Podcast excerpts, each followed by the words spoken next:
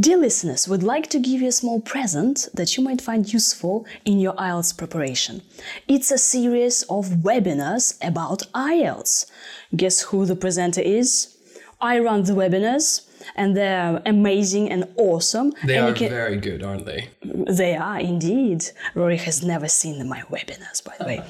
So uh, you can uh, watch, uh, enjoy the webinars about IELTS, and you can see my lovely face. You can find the download link in the episode description.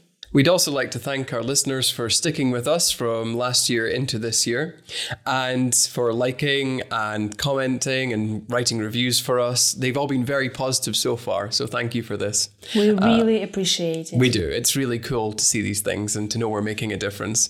If you haven't done any of these things yet, please do because we are really into getting our positive feedback. But of course, if there's any way you think we can improve, please feel free to leave that in the comments and reviews.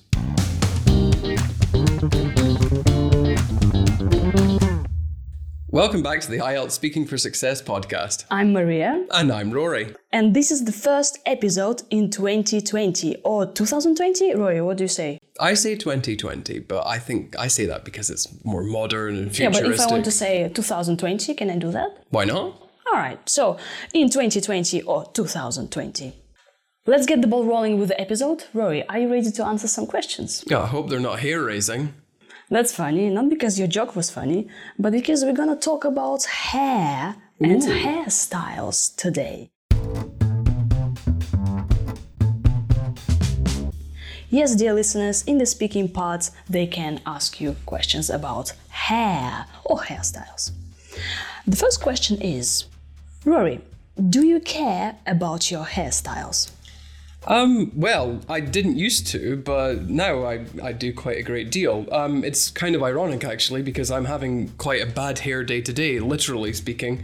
But normally I, I do care about my hairstyles. I think appearance is quite important for yourself and for the people around you. I, the first impression that you make on someone with your appearance really matters. It makes a difference. How often do you get your hair cut? Um, well, ironically, um, for someone who cares about their hair so much, I get it cut rather irregularly. Um, I suppose I want to get it cut once a month, but you, in reality, just because of my workload, um, it's usually every two months actually. Do you always have that kind of hairstyle? Um, what, you mean messy? Yes. No, it's usually a lot nicer than this. Um, I usually do something with my fringe. I, it's been like that for years and years now. Um, however, the quasi side parting look that I'm going with now is the one that I like for now and indeed for the foreseeable future. Was there a time that you felt disappointed in your hairstyle? Um, actually, I feel disappointed with it quite often, um, but I think that's just a feature of when you have a haircut. Um, usually, when I get my haircut, I look at it and I think it's too short. Um, but I know that over time it will grow in and it will actually look how I intended it to. It's just um, the intention of the barber or the hairdresser. That's generally, but more specifically, there was a time when I um, shaved the sides of my head and I left my hair on top long, and I looked quite ridiculous. So I was a bit disappointed with that hairstyle. Um, it wasn't a good decision. Have you ever been given a haircut that you didn't like? Well, I just mentioned one there, I suppose. Um, however, um, in addition to that, I also modeled once. It's not as glamorous as it sounds. I did it to help a friend who was becoming a hairdresser. But um, the way she cut my hair didn't really add much to the outfit that she designed as well. So it was disappointing, but not seriously disappointing. It was just very strange.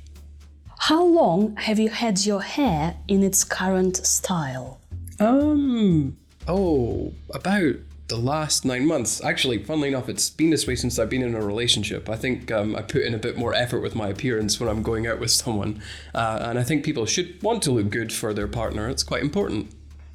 Do you like to go to the hairdressers or barbers? Um.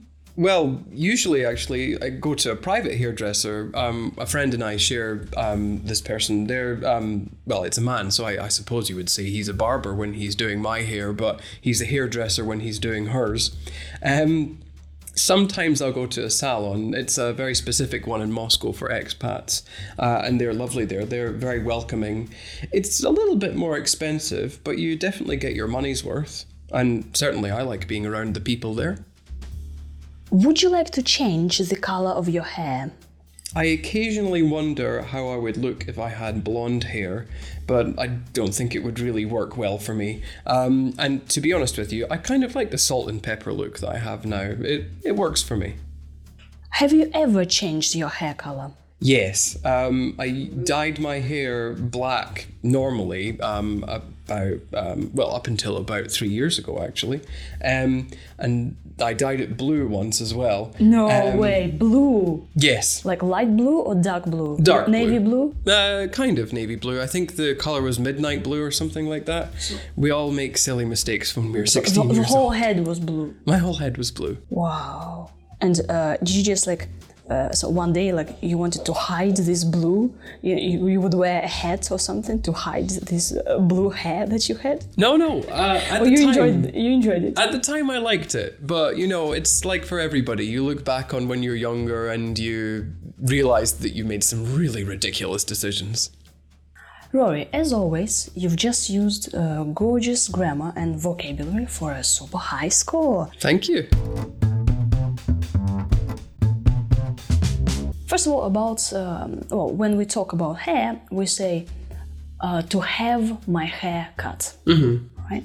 Have my hair cut. Yeah, or have my hair done. For example, yesterday I, I had my hair cut. Um, if I want to change the color of my hair, I say I have my hair dyed.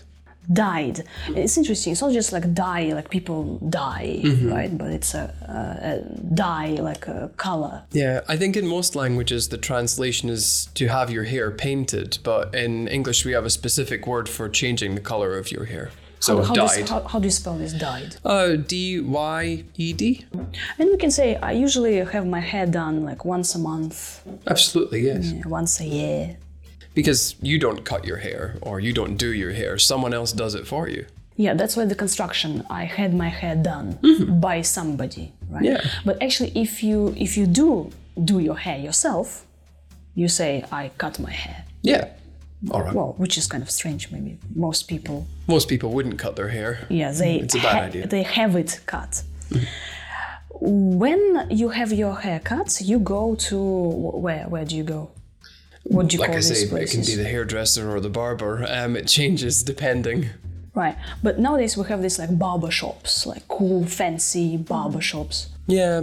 So usually I go to, um, well, like I say, I have a private hairdresser. Like it, it's not as glamorous as it sounds. I think many people It have is, hairdressers. is glamorous because actually Rory is very posh.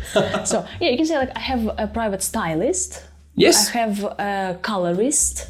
Colorist, a person who kind of Colors your the- hair, who yeah. dyes your hair. and uh, or, or a, a, a barber. I go to a barber. Yeah. And a barber um, cuts your hair, uh, shaves you. Also. Yeah, a barber is usually for men, really, whereas a hairdresser is more for women, although men can go to the hairdresser. Certainly I do. And um, how should I say it? I go to a barber's. I go to a barber or the barber, the barbers. You can decide. Um, it can be um, barbers with an S or barber with no S. Yeah, I go choice. to a barber's Yeah, or I go to a hairdresser's. absolutely. Do you need this hairdresser's? No, not really. Um, certainly, most native speakers can choose as well, so it's okay. Yeah, I go to a to a hairdresser once a week. Mm-hmm. Once a week. Wow, that would I was going to say, you must have a lot of money. right. I have my hair dyed blonde once a week. Hoo-hoo. Okay, and uh, also you can say a salon, right? Mm-hmm. A hair salon. Yes, absolutely. Um, although usually it's got a weaker sound at the front, so uh, not a hair salon, but a hair salon.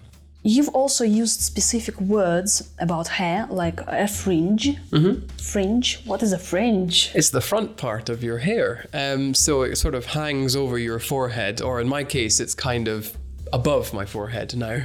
Yeah, so fringe, F R I N G E, a fringe. And also, you mentioned that uh, you shaved your sides. So the sides are, well, the sides of your head, basically. Um, although I wouldn't recommend anybody do it if you have hair like mine. It was not a good idea. When you talked about a disappointing haircut, uh, you mentioned like it was disappointing and you looked. Ridiculous. Yeah, I think we've had it on the podcast before, right? Ridiculous. Um, certainly it's a word I use a lot, so I would imagine so. Yeah, is it positive or negative? Oh, it's very negative if you talk about how something looks. Yeah, and we can say like, oh, I had a disappointing hair haircut and I looked like funny in a negative way. I Yes. looked. Mm, I looked ridiculous for sure. Rory, you said that you should put more effort into your hairstyle, or you are putting more effort now. I'm trying to. All right, put more effort. Uh, could you give us another example? Yeah, um, when you put effort into something, it's like you try hard to make something look good, or you try hard to make something work. Um, so you put the effort in. When you talk about the color of your hair, it's nice to use some specific vocabulary. Rory, for example, uh, told us uh, that he has salt and pepper look. Salt and pepper, like you put salt on your food and pepper, maybe on your food. Salt and pepper look, Rory, what is it?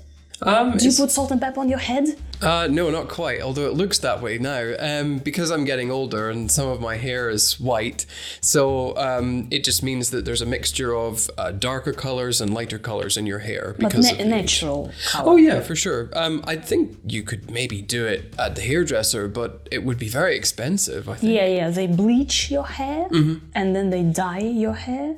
But. Really? Yeah, yeah, yeah. That sounds like a- no. For example, I I went blonde um, last summer. Oh, yeah. So they I had it bleached and then they uh, I had my hair dyed blonde. Oh, of course, but you had it dyed one color. I, it would be unusual if someone had their hair dyed multiple colors. That would be. Uh, yeah, yeah, yeah. You can do it like You this can? in multiple colors. yeah. Maybe if you're a millionaire. Mm-hmm. Different shades, like shades. We say like different shades of blonde. You can uh, have like ash blonde or light blonde. Now I'm talking about myself. Right. Are you platinum blonde then, or? Uh, no, I think I'm um, I'm light blonde. oh, okay. Yeah. Rory, you've used a nice expression. I have a bad hair day. A bad hair day? What does it mean? What Well, do you it's- mean? it's Your hair is bad? It's probably a good expression for IELTS, but it's not so good if you're having one. Um, so a bad hair day is something. Uh, sorry, it's a phrase that means you're uh, having a bad day. Nothing is going to plan. Um, it's just not good. But I'm literally having a bad hair day. I left my hat on for too long when I was on the metro, and the static is affecting my hair. So now it looks very pointy and not Messy. very tidy. It's messy, and maybe some people like this look, but I sure don't. Yeah, kind of like natural, you know, like bad guy look. And they kind of like uh, the hair is messy, and you say, "Oh, I'm Oh. having a bad hair day." Um, maybe only if you added literally at the beginning. Usually, a bad hair day refers to things which are going wrong, not so much your hair properly. But um, if you add literally, then that means it, it's only talking about your hair. Now you can listen to Rory's answers again, and this time notice all the expressions uh, he has just used for a high score. Rory, do you care about your hairstyles? Um, well, I didn't used to, but now I, I do quite a great deal. Um, it's kind of ironic actually because I'm having quite a bad hair day today, literally speaking.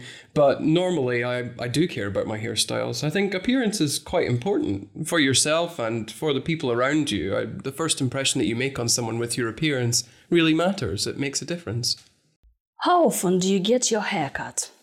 Um, well, ironically, um, for someone who cares about their hair so much, I get it cut rather irregularly. Um, I suppose I want to get it cut once a month, but you, in reality, just because of my workload, um, it's usually every two months actually. Do you always have that kind of hairstyle? Um, what you mean messy? Yes. No, it's usually a lot nicer than this. Um, I usually do something with my fringe. I, it's been like that for years and years now. Um, however, the quasi side parting look that I'm going with now is the one that I like for now and indeed for the foreseeable future. Was there a time that you felt disappointed in your hairstyle? Um, actually, I feel disappointed with it quite often, um, but I think that's just a feature of when you have a haircut. Um, usually, when I get my hair cut, I look at it and I think it's too short. Um, but I know that over time it will grow in and it will actually look how I intended it to. It's just um, the intention of the barber or the hairdresser. That's generally, but more specifically, there was a time when I um, shaved the sides of my head and I left my hair on top long, and I looked quite ridiculous. So I was a bit disappointed with that hairstyle. Um, it wasn't a good decision. Have you ever been given a haircut that you didn't like?